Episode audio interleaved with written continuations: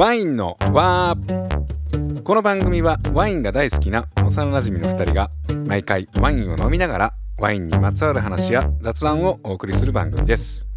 満月と新月の日たまにハーフムーンの日に配信しております。まあ要するにワイン好きの2人がワインを飲みながらお話をするだけっていう番組です。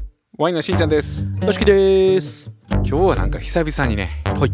ホームに帰ってきました。そうですね今までなんかこうゲスト会とかうん。まあ僕ん家で撮ったりとかここで撮んの久々じゃない？久々やね。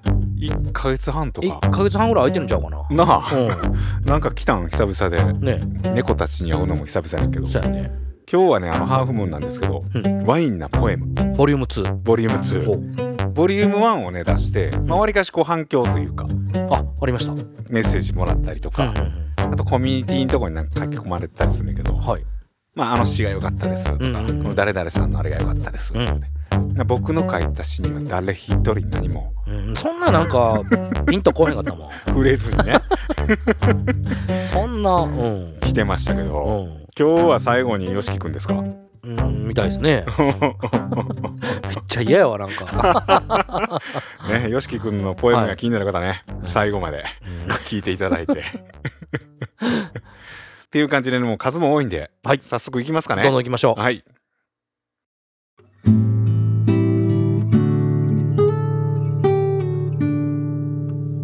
えー第2回にね冒頭を飾るポエム。は、はい。ラジオネームサンドウォークドランカーさん。30代の男性の方です。タイトルが「カンポディ・ポンテ」なぜこの名前になったのかは不明。カンポディ・ポン太郎次のサービスエリアで特産品をたっぷり購入。帰り道を待つお前らに届けるそのフードちゃんとしとんで。カンポディ・ポンテ半年とんで帰ってきとんねん。次のレコヤでセオパリッシュ。その次八百屋でセロリをゲッツ。半年かけてドライセロリーナ。職場のみんなに届けばいいな。ちゃんとしとんでカンポディポンで。連絡こんねん心配 OK 行きたきゃ行け。カンポディポンテいたけりゃいろカンポディポンテ。服部ハンデはいらんねん。誰に言われても行くマイロード。目的地なんて聞くな行こうよ。服部ハンデはいらんよ勘弁。俺なら何でもやったんねん。思い出した。カンポディポンテ。あの日のこと。カンポディポンテ。みんなが知ってた。カンポディポンテ。今なら言える君が本命。韻を踏んでる感じですかねこれ。サイドウォークトランカさんありがとうござはいいます。ありがとうございます。すごいなほんでまあそれもそうやししんちゃんもノリノリやしね。これね一回読んだ時は、うんうん。なんじゃこら思ってんけど、はいはい。読みながら、うん。あちょっと韻踏んでるなっ韻踏んでますよね。てことに気づいて、ははうん。カンポディポンテって何なん？いやわからん。カンポディポンテ。なぜこの名前になったかは不明。あカン不明なんやね。ポディポン太郎？うんカンポディポンテってどんな感じの想像する？カンポディポンテ？うん。全くわからん、なんか俺のイメージはうん、ちょっと南米のはいはいは秘境の村とかにい、うん、伝わる、場所？いや調味料みたいな。あー調味料？そうそうそう。その村でしか、うん。もうあんま出回ってへん。はいはい、はい、カンポディポンデっていうまあ現代では薬としてでもこう使われてるような感じの、うんうんうん、昔から伝わるこう調味料みたいなうんイメージやってんけど。もうん、なんか俺はう。高速道路のインターチェンジで置いてるようなあの、うん。地方のうん。お土産カンポディポンテ。あえ食べ物？食べ物。食べ物や。やっぱ食べ物っぽいよね。うんなんかそんなイメージですけちょっどねとカンポディポンデってね。うん。冒頭なかなか来ましたねこれね。来ましたね。ぶっ飛んできましたねそれ。びっくりした今。あ サイドウォークドランカーさんありがとうございます。りがとうございます続いてのポエムがじゅんさん40代の男性の方です。タイトルが嫌いだったのに。嫌いだったのにあなたのその横顔が。嫌いだったのにあなたのその色めきが。嫌いだったのにあなたが通り過ぎた残りがが。全然好きじゃなかった。たまたまばったり出くわしたあの夜何もかもひっくり返った。目の前の景色が変わった。大嫌いなあの子が大好きになった。あの子の周りから世界が広がった。嫌いだったのに。でもありがとう。じゅんさんありがとうございます。ありがとうございます。これもなんか純文学的なねえ。純ポエムって感じですよね。好きになったってことね最終的には。うん多分ね、うん。このイメージからなんとなくワインのことなんでしょうね。はあなるほど何回か飲んだことあるはいはい。ワインで、うん。まあその色とかうん。なんか風味とかあんまり好きじゃなかったんけど、うん。まあ、たまたまばったり出くわした時にもうその価値観がひっくり返ったみたいなうんうんうん。そういうイメージやったんですけどね。なるほど。補足がありますね、はい。昔飲んだボジョレ・ヌーボーの酸っぱくて美味しいと思えなかったガメーの味の思い出を一口飲んだ一瞬で大好きにさせてくれたマルセル・ラピエールのモルゴンを思って綴りました。おーやっぱワインやったよね。うん。あだからマルセル・ラピエールのあのボジョレ・ヌーボーを初め飲んだのね。はいはいはい。でそれはちょっとあんま苦手やったけど、うんうんその後こうモルゴンを飲んだらうん。ひっくり返ったってなるほど。感じですよね。うん。ついついなんかその恋愛関係とこう思ってしまったよね。ああまあまあ近いもんはあるでしょうね、うんうんうん。多分ね。まあまあね。うん、それを比喩してるというかね。はい。じゅんさんありがとうございます。ありがとうございます続いてのポエムが40代の男性の方リピートさんです。タイトルが「人ととせ」桜の季節にはプロバンスのロゼを。初夏の雨上がりにはサンセールを。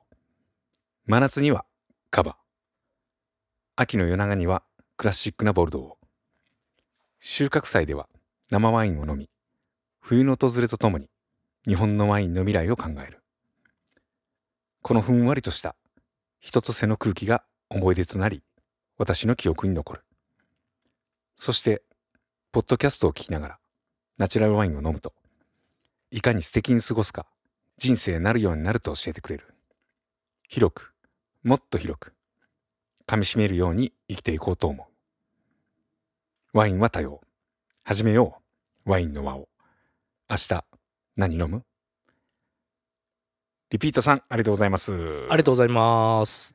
これはどんな感じの雰囲気ですか？いやなんかワインに造形の深い方なんかなって思いますけどうん。ねまあ四季折々ねうん。そこに合わせたワインを持ってきてうん。かつそのなんていうんかな幅の広いうん。感じでうん。すごくこういろんなワインを許容されてるというかうん。いう印象はありますけどね。でなんか収穫祭ではねなんか生のワインを飲んで日本のワインの未来を考えるとかもあるし、確かにそういういろんなワインを飲んでる人なんかな、壮大やねなんかね。うん壮大ですね。関するこう視野が。うん。うん。なんかちょっと文章とポエムの間ぐらいの感じのね。うん。ちょっとリアリティもありつつ詩的にもなってるみたいな印象ですねこれね。まあそれもそれで詩やしね。うん。うん。うんうんリピートさんありがとうございます。ありがとうございます。続いてのポエムがラジオネームウルフウルフさん20代の男性の方ですタイトルがワインを買う。少しだけ宙に浮きながらワインを買う。情報と直感を2対8の割合で端から端を隅々と見る。少しだけ冷たい気持ちでワインを買う。選べない。どっちかなんて選べない。一期一会の考案者を恨む気持ちが発芽する。少しだけ強い自分でワインを買う。レジへの一歩。気払う気兼ね。我は選んだ。どうだ。一回り大きな体で私は支払う。ワインよ。うちに来い。特等席は用意する。ただその時までそこにいろよ。王様のような私のワイン。飲むと痛くなる。我が家の王様。ウルフウルフさんありがとうございます。ありがとうございます。ワインを買う時の情景をこうポエムにした感じですかねそういうことですね。少しだけ宙に浮きながらワインを買う、うん。情報と直感を2対8の割合で。お直感の方が多いんですね。そうですね。情報が8って2割ですよね。うん。はいで少しだけ強い自分でワインを買う。レジへの一歩支払う気兼ね。まあまあ高いいワインやったかな。ああそういうことか。うん。あほんでワインをうちに来い特等席は用意うんするってそういうことやね。言って、うんただその時までそこにいろよって。うん。これ買えへんかったってこと？えその時までっていうかその記念日までにみたいなあ感じそういうことそういうこと。そうういうことなのかな？ああ、うん。開ける時までそうそうそう。うん。へえワインを買うのをこうポエムにされた方で、ちなみにメッセージもありまして、はい。ワインなポエムを送ります。ラジオを聞いてからワインが私の人生を彩ってくれています。ありがとうございます。初めてワインを買った時や、その後も何度かお店で買った時の紅葉と葛藤を詩にしてみました。ということです。確かに紅葉と葛藤あるよね。ワイン買う時。そうやもうね。よしきくんないやろ。うん、まあ、ワイン買うことがほぼないからね、やっぱり。わからんやろ、もそうやね。まあ、その、ワイン屋さんに行って、ドキドキしながらワインを買うってことは今ないかな。う。そういう気持ちわからんでしょ？いやー、気持ち、昔はあったよ、それはもちろん。今はもう、まあ、違った気持ちではあるよ、そういう好きなワイン。僕ちょうどこの間買いに行った時も、だいたいまあ3、4本っていう決めてて、はいはいはい。で、その時はね、もう全部任せたんですよ。うん。まあ白赤ロゼとかなんか色違いで、はいはいはい。ほんなら何本かバーって持ってきてくれて、うんうんまあ、説明してもらうねんけど、うんもうやっぱそれされたらめちゃくちゃ迷うのよ。えこれもいいけどみたいな、こっちも飲みたいし、うんみたいな。でそういう時は大体もう主軸となるワインを決めるんですよ僕、ああ、はいはいはい。その中でも一番これを買いたいみたいなのがうんうん。例えば赤で、うん。それはちょっと重いやつだとするやんうんうん。ほなちょっとライトめのロゼうんうんうん。とかそれを中心に選んでいく、バランス合わせるってことね。そうそうそうそう、はいはいはい。別に飲む時バラバラやから、うん合わせんでええねんけど、まあまあ、なんとなくそういう 気持ちはわかる。うんうんうんうんうんうん。そういう感じで買ってますね。はい。いやーウルフルさんありがとうございます。ありがとうございます。続いてのポエムがラジオネームケムケムさん20代の男性の方です。タイトル「秋」これは秋色の秋と書いて秋。はい。赤もみじ。見つめているよ。君の頬。歯は散りぬれど。さらに染まりし。以上です。おお。赤もみじ。見つめているよ君の頬。歯は散りぬれど。さらに染まりし。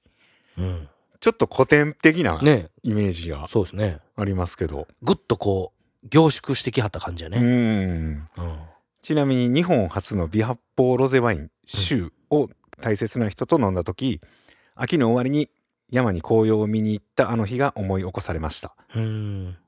あーこの「秋」を飲んだ時に紅葉を見に行ったことを思い出したってことなんですねなるほど。でそれをイメージして書いたとで「秋」という名前のワインを作っているのは醸造所グレープシップっていうところらしいですね、うん。日本のワインなんでしょうね。はいでワインは一期一会と永遠が共存しているような不思議な飲み物だと思いました。お二人どうかこれからもお元気で楽しく配信を続けてくださると嬉しいですっていうことです。一期一会と永遠が共存しているような飲み物っていう表現いいですねこれ。いや、深いね。う ん毎回毎回違うけどでもずっと普遍的なようなものもあるみたいな。そういうことですねう。ん、うんいや素晴らしい。いや、ありがとうございます。ケムケムさんありがとうございます。ありがとうございます。続いてのポエムがラジオネームかなもんさん30代の女性の方です。しんちゃんよしくんこんにちは。ワインなポエムの企画とっても素敵ですね。ピコルーズのワインをいただきながらふとした感じで気持ちを綴ってみました。でこれタイトルがないんですけどポエムを読ませていただきますね。生きてる香り初めての感覚にうろたえる私。そんな私を見つめるあなた。グラスに映るあなたを見ていた。っていう感じです。おこれどういう感じですか？なんか、なんて言ってんでしょう。なんかね、ロマンチックですね。ロマンチックな感じよね。ね。俺もそう思った。うんうんなんかちょっと女性が描いたなっていう印象というかそんな私を見つめるあなた、グラスに映るあなたを見ていた。うんあなたっていうのはワインのことなんかな。ねどっちの比喩なんでしょうね、これは。ねえ、はい。ピコルーズさんのワインを飲みながら。飲みながら。はい。で現在は仕事の関係で東京在住ですがもともとは京都寄りの大阪出身。大学も京都でしたので西日本に戻れることを祈るばかりです。っていう感じなんですけど。また戻られた際にはねね、ぜひ。一緒に飲みましょう。そうですね。はい、東京もねちょっと最近行けてないんですけど今年は一回ぐらい行きたいな。そうですね。何らかの形でね,、うん。またそういった企画もやるんでね、うん。どっかでお会いできたらはい。嬉しいです金門さんありがとうございます。ありがとうございます。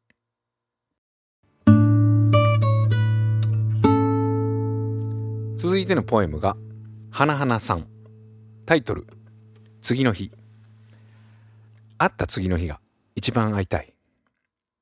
いや会った当日バイバイした後その夜もう会いたくてたまらん。一緒にワインを飲んで美味しいもん食べてまたすぐ会えるねんけど。なんか知らんけどもうめっちゃ会いたいわ。っていう感じおです。ー。なんか若いカップルっていう感じのイメージですよね。あそうですちゃうかかな？花花さんの。はい。そうやね。これおっさんおばはんが言ってたらちょっと。おっさんおはやったらごめんなさい。いやこれ例えばねはい、田切さんみたいな人うがん、YOSHIKI 君に対して言うてたらちょっと嫌でしょ、嫌やろ？いやそのいやその前提でそのあかんやろそれは、あかん。うん、まず間違えてるやんそもそも、設定を、うん、設定は間違えてるやん。田切じゃあかんねあかんあかんあかん。年齢の問題じゃないからそこは。年齢の問題じゃない。その前にもっと問題ある。あーそうなんや。う若くても田切やったらうん。ちょっとイメージが違うみたいな、うんまあそうやな、うん、まずなんか確かにあれやね。こうピュアな。そうねキュンキュンしてる感じするよね。うんうんうんうん。うん会った次の日が一番会いたい、まあ。いや会った当日バイバイした後その夜もう会いたくてたまらん。もうだから要はずっと一緒にいたいっていう。これは40代ではないよね この感覚は。20代でしょ。ないですか？あー。20代30代前半ぐらいでしょ。よしきくんはこんな感覚ありました？若かりし頃。だかな いやそれはありますよそれ。ありますか？それはありますよね。ドキドキしたことは、はい、いっぱいありますよ。なんかちょっといいですねこれ。い、いいですね。恋心とうん。共にというか、ね。なんかワインで言うたらすごいちょっとフレッシュフレッシュなね、うん、ピチピチした感じね、うんうんうん。うん。元気やなこのワインみたいねな、いいですね。いやーいい詩ですねこれね、は花花さんありがとうございます。ありがとうございます。続いてのポエムがラジオネーム北斗さん40代の男性の方です。タイトル思い出と色。桜色したロゼワインを春空の下で遠い夏の空とキリッと冷えた白ワイン。オレンジワインが注がれるグラス越しに太陽が手を振っていた秋の空。赤ワインで深い冬空に明かりを灯した。僕たちの思い出には色がある。北斗さんありがとうございます。ありがとうございます。いやなんか前回の聞いてるんで余計アダルティーに 思いますねこの詩が、確かにね、うん。うん、ギャップがねすごかったんでね。うんうんうんうん。前回と。40代の男性の方で、うんもうタイトルが「思い出と色」うん。で、まあ、桜色のロゼワイン。はい、は春の空の下。うん。ほんで夏の空はキリッと冷えた白ワイン。うん。で秋の空がオレンジワイン。うんで冬の空には赤いワインっていうね、四季を通してね、うん。先ほどもありましたね一回ね。あありましたね。うん。このなんか僕このポエムで一番好きなのは、うん。僕たちの思い出には色があるっていうこの一文がすごい好きですね。ですね。僕たちの思い出には色があるっていうだけでもういろんなこう想像ができる。そうイメージがねぶわーっとでき出てくるがいいですよねそれこそ真夏のねビビッドな色を思い出す人もいれば、はいはいはい、ちょっと冬のねうん、モノトーンなね。枯れた色を思い出す人もいれば、寒色系のね、うん、うん、でその思い出とか色っていうのは人それぞれ個人の中のしかもその瞬間うん。その言葉を読んだ聞いた時に出てくる。うん。だこの一文めちゃくちゃいいですよね。うん。なんか CM のコピーとかにできそう。ね。これ完成度高いですねこの 完成度高いです、なんかあのーなんやろ映るんですとか。僕たちの思い出には色がある。うん。いやねキャッチフレーズとしてはもう最高ですよね。いいですね、うん。なんかあのいい言葉やと思います、でも40代の貫禄ありますね。ね。ほんまに。えーでメッセージがありましてしんちゃんよしくんこんにちは。素敵な企画に心躍らせながら下記のようなポエムを作ってみました。思い出に残っているワインにはそれぞれの情景に色が残っていることに気づいて言葉を集めました。どうぞよろしくお願いいたします。あーワインを飲んだ時の記憶の話ちょっとこの間してましたけどワインを飲んだらその時の情景とか雰囲気ごと記憶されるみたいなことがよくあって、そういう感じなんでしょうね多う分。んでしょうね。それを色で例えたとういうことんですよね。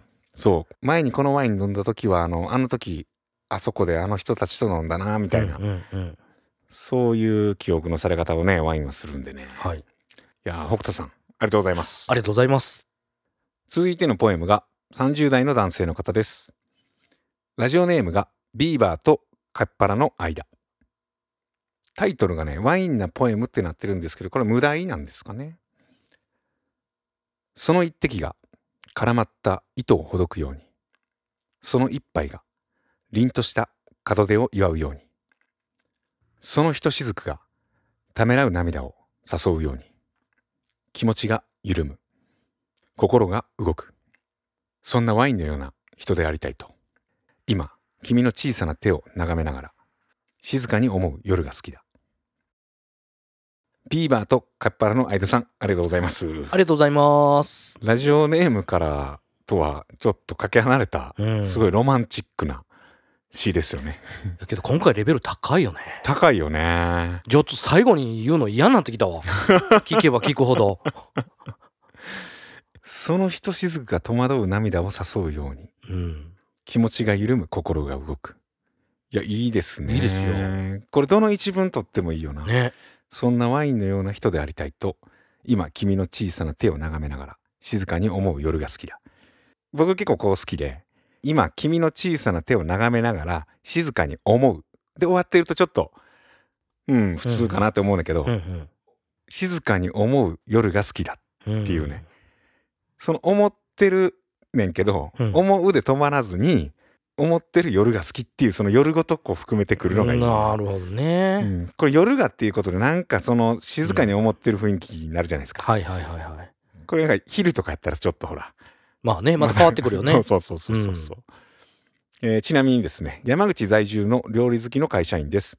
普段はなんとなくワインを飲んでましたがワインの輪を聞き始めてからは作り手さんや酒屋さん飲食店さんの思いやストーリーなどを感じながら飲むことができるようになって楽しい日々を送っています。個人的には料理の風景が大好きでタルカさんの回を何回も聞いてます。その回で作られた料理が美味しそうすぎてどういうものか拝見したく名前を検索したのですがなかなかたどり着けずよだれがよだれを垂らす毎日です。これは行くしかないですね。あと余談ですが YOSHIKI さんの声がお笑いコンビさらば青春の光の東袋さんの声に聞こえてやれません。テレビに彼が出てると YOSHIKI さんが出てると思ってしまい気になって朝も起きれません。どうぞご自愛いただき末永くリスナーを楽しませてください。っていう感じなんですけどこの芸人さん知ってる？知らない。さらば青春の光。光は聞いたことある。あーなんか俺も知ってるな。それ YouTube とかやってはんちゃうかな。え、声が似てるってこと？声が似てるらしい。へえ。東袋さんっていうかな？これ。はい。東袋か？どっちかやねんけど、えー今度見てみよう。はい。っていう感じで。タルカのね料理は本当にマニアックなやつばっかなんで。いやーけどあのエビ美味しかったよね。い。や美味しいけど、多分パッとググっても出てくるうん。ことないと思うんで、あのタミル語とかでうん。検索したら多分出てくると思うんで、ええ。ぜひタミル語で検索してみてください。はいビーバーとカッパラの間さん、ありがとうございますあ。りがとうございます。続いてのポエムが、ラジオネーム G 菊池さん、30代の男性の方です。タイトル、臭いやつ。アロンアルファ、セメダイン的な臭いやつちょうだい。あの、前に飲んだ、獣臭いやつっぽいのが欲しい。臭いやつで通じる、馴染みの酒場でこそ得られる、酔い心地。っていう感じなんですけど、はい。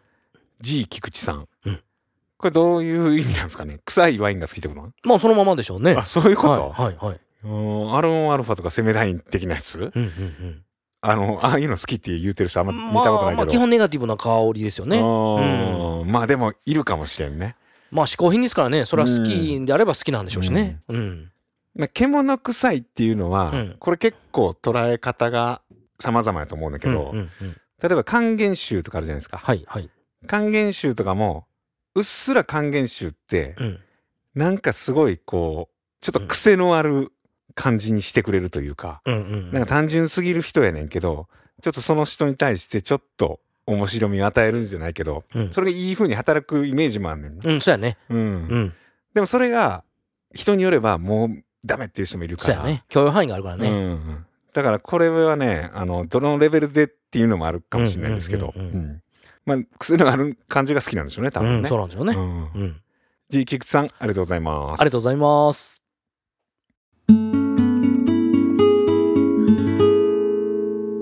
続いてのポエムがラジオネーム大地さん。30代の男性の方です。タイトル足りない。毎日通る帰り道。酔った日は家が近くなると歩みが少し遅くなる。誰かと飲んだ帰り道も何か足りない。一人で飲んだ帰り道も何か足りない。話足りない。飲み足りない。遊び足りない。ワインの輪を聞こう。もしかしたら何かが足りるかもしれない。きっと誰かの何かに出会えるから。大地さんありがとうございます。ありがとうございます。何かが足りない時にワインの輪を聞いたら満たされますか？もっと足りなくなるかもしれない。大丈夫かな？ねえ。満ち足りてもらえればいいですけどね。はい。飲んだ帰り道何かが足りない。一人で飲んだ帰り道も何かが足りない。うんあれか。でも誰かと飲んだ帰り道も何かが足りない。やからどっちみち足りひんや。そういうことやね。けどあるよね。やっぱりそのほら楽しかった夜とかもうちょっと飲みたいなとか。あーなるほどね。タイミング的にはそこで帰るのが一番いいねんけどわかるわかる。いやもうちょっとみたいなね。わかるわかるわかる。テンション上がるし、うん。お酒飲んだら、たまにほらもうちょっとやるときあるやん。うんうんうん。あれやったらもうあかんねそうやねあともうちょっとで寸止めで終わるのがいいねそうそうそう。じゃあ足りてんねん多分。うん。足りてんねん。十分に足りてんねん。そう十分足りてんねんけど、でそこになんかさらに欲を出してうん、うん入れるともうコップから溢れてしまうね。そほんでなんかもう次の日見たらうわめっちゃこぼれて汚れてるみたいな。うそうやね。いや学習せえへんねんね。人ってね。そうやね、うん。まあそういう時はね、楽しくなるもうん、ん。うん。ワインのを聞いてもらってね。はい。ちょっとそのコップの量を減らしてもらって。ワインの輪でメッセージがありまして、はい。しんちゃんよしくんこんにちは。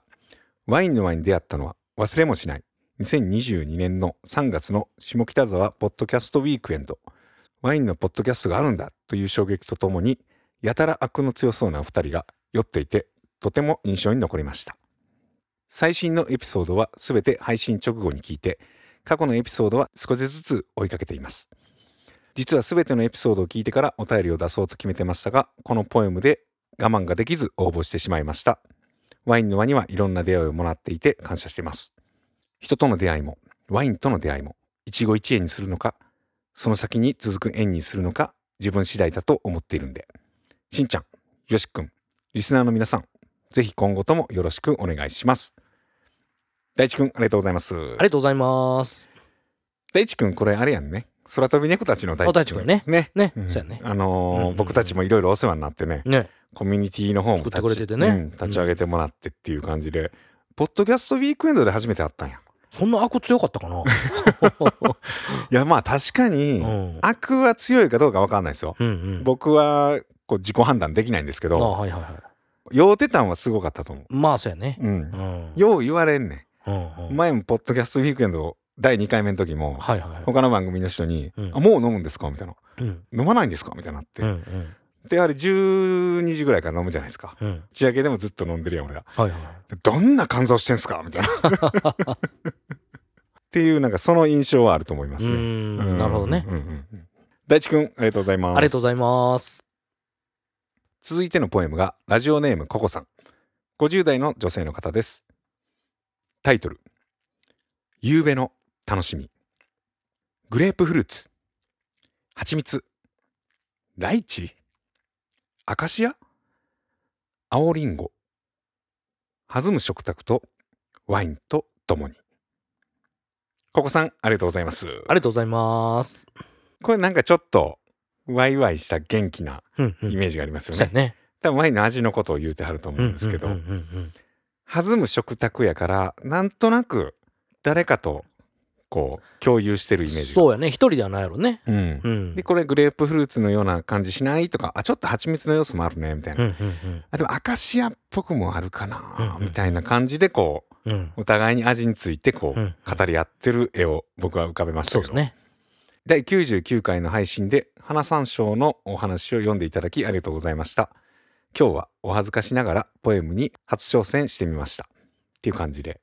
花山椒ねあの京都に旅行に来て。はいはい。花山椒を求めてきたんやけどなんか時期が違ってたまたま行った飲食店の人にちょっと量は少ないですけどみたいな感じでもらったココさんからです、いやいいですね。はい。覚えてます。覚えてますか、うん。ほんまかいな。ほんまですよ。今俺が言うたからちゃう。覚えてます。99回まで覚えてへんかったけどね。うんうん。内容は覚えてますよ。ココさんありがとうございます。ありがとうございます。続いてのポエムがラジオネームイルさん。30代の男性の方です。タイトルがワインなポエム。太陽。ピンと張り詰めた空気。パチンパチン。乾いた音。凛とした一年の始まり。巡る。巡る。命の輝き。春の暖かな日差しを待つ。そわそわとした期待と行くばっかの不安を胸に実りの時を待つ共に歩くイルさんありがとうございますありがとうございます。これはどういうイメージですか？ワイン作ってるイメージなんかな？いや、太夫、あのー剪定してるんでしょ？う、ワインの。ああの、ぶどうの木を。はい。あ太陽ってそういうこと？そうそうそぶどうの木を剪定するやからうん全然実はない状態、う。見はない。だ冬かほんで切ってはんねああほんでうんパチンパん。そうチンと、そうそうそうそう。ああなるほどねうん。始まりやうん。ワインからしたらもしかしてご自身でやられてるのかな？それか、想像の。あれかな？わからんけど。どうん。うん。あワイン作ってはる可能性もあるってこと？そうなんじゃない？かなんかあれちゃう？手伝いに行ったことあるとか？ああ、そういうことかもね。うん。うんうんうん。そうか太陽っていう言葉がそれって分かってて聞いたらすごい想像ができる。うん。だからもうね、あのー畑仕事の一年の始まりですからね、うん。剪定は。実りの時を待つ共に歩くやからね、うん。今から一緒に一年やりましょうかみたいうな。感じがねしていいですけどはい。イルさんありがとうございますありがとうございます。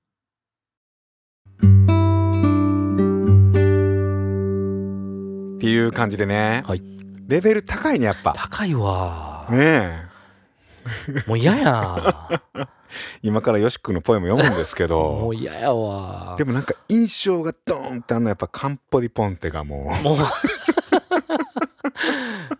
強烈やったもんね。強烈やったから冒頭のね冒頭のカンポディポンテはもうすごかったわもう。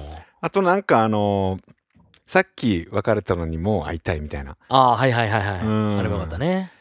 あれもよかったしそれぞれねねあのーここにいいとこあるんでいやすけど本当です本当です。じゃあよし君のポエム 僕が読みますか？あお願いします。もう恥ずかしくて読めへん自分で。いきますねはい。これタイトルは？書いてる一番上のやつですよあ。そういうことか、はタイトルが「夢と現実の狭間」上田よしきい。いらんわ。それいる？ある日の真夜中ふと魂が目覚めた。このまま夢であってほしいと思う時もある。現実であってほしいと思う時もある。人は欲深き生き物。どちらかしか選べない。では目覚めてみんなでワインを飲み交わそうっていう感じで。いいじゃないですか。いい？い大丈夫？やいいですあよ、ほんま？うん、やっぱいいところはね、うん。このまま夢であってほしいと思う時もあると、うんうん。で現実であってほしいと思う時もあると、うん。どちらかしか選べない。ここがいいんですよ。ああもっと褒めて？どちらかしか選べないまでいいねんけど、うんうん。その後なんかワイン飲み交わそうっていうんのがなんかちょっと。一応ねまあワインに立つわることやからと思って。では目覚めてみんなでワインを飲み交わそう。なんかここはちょっとくどい気がするねんな。ああけど、うん。夢を見てたのもみんなでワインを飲み交わしてた場面やったんですよ。ああはい。あじゃあ現実でうんみんなでワインを飲もうってういう、ん。これがねちょっと多分ちょっと指摘じゃないねああの伝えたいことは分かるねんけど多分この一文変えたらめっちゃ良くなありそう。ちょっと現実的すぎたっていうあそうそうそうそうそうなるほどそうそう。そうそうそう赤ペン先生みたいな。しんちゃん、う んいや僕の完全なる個人的な意見ですけどね、ああはいはいはい、うん、いや思ってたよりいいわ。あほんまに？いいあわよかったよかった。いやもっとなんか。いや実は書き直したんですよそれ。え書き直した？ずるしてるやうんん100%書き直したんですよ。あ、そういうこと ?100%? うん。元のちゃうの？もっとちゃうわ。ちゃうねや。うんこれあかんわ思って。あの前回のやつを聞いてね。うんあ、そうなん、はい。ずるしてるやん。いやもうそれはちょっともういやもうな、うん。じゃあ、あの、その前回のやつというか、もともとのやつはう、ん。最後どっかに、ね、あの、もうお蔵入りお蔵サ入り。イトとかに載せましょう。おオクラに入れてほしい。一番最後のあの、エピローグ的な感いじで。やいらいないいない。なもう消したい消したい。あれはい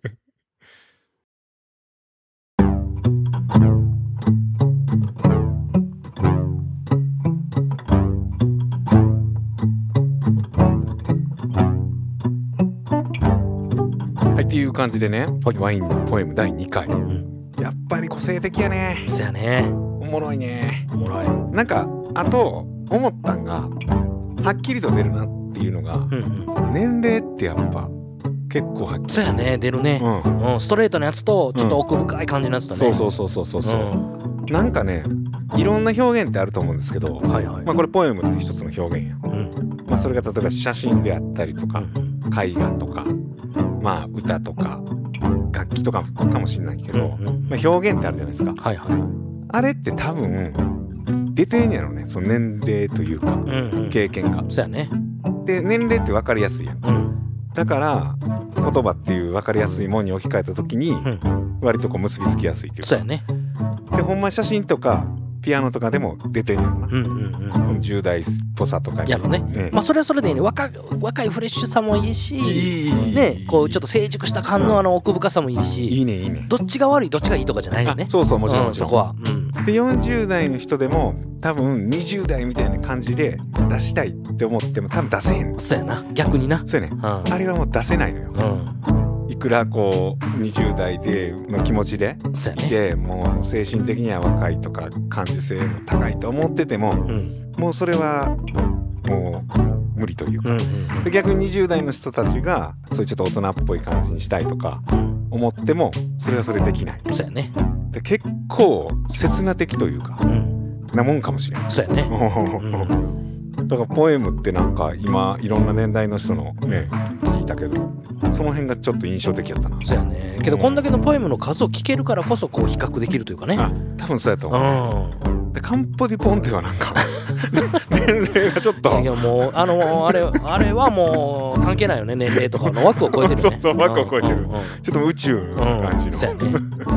っていう感じで次回がねいよいよ最後であの次回にちょっと発表しようかなと思って。はい。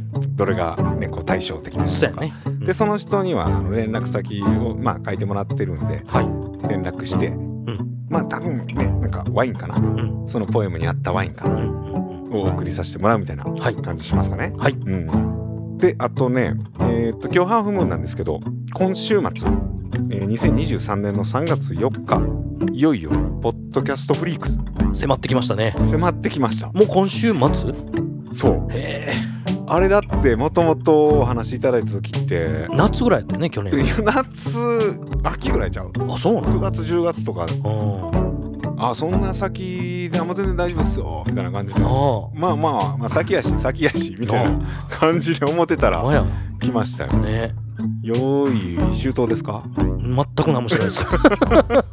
どうしよあの今回ねチョコレートとのペアリングとかもあってううんうん。あのチケット結構ねすぐ売り切れちゃって。らしいですね。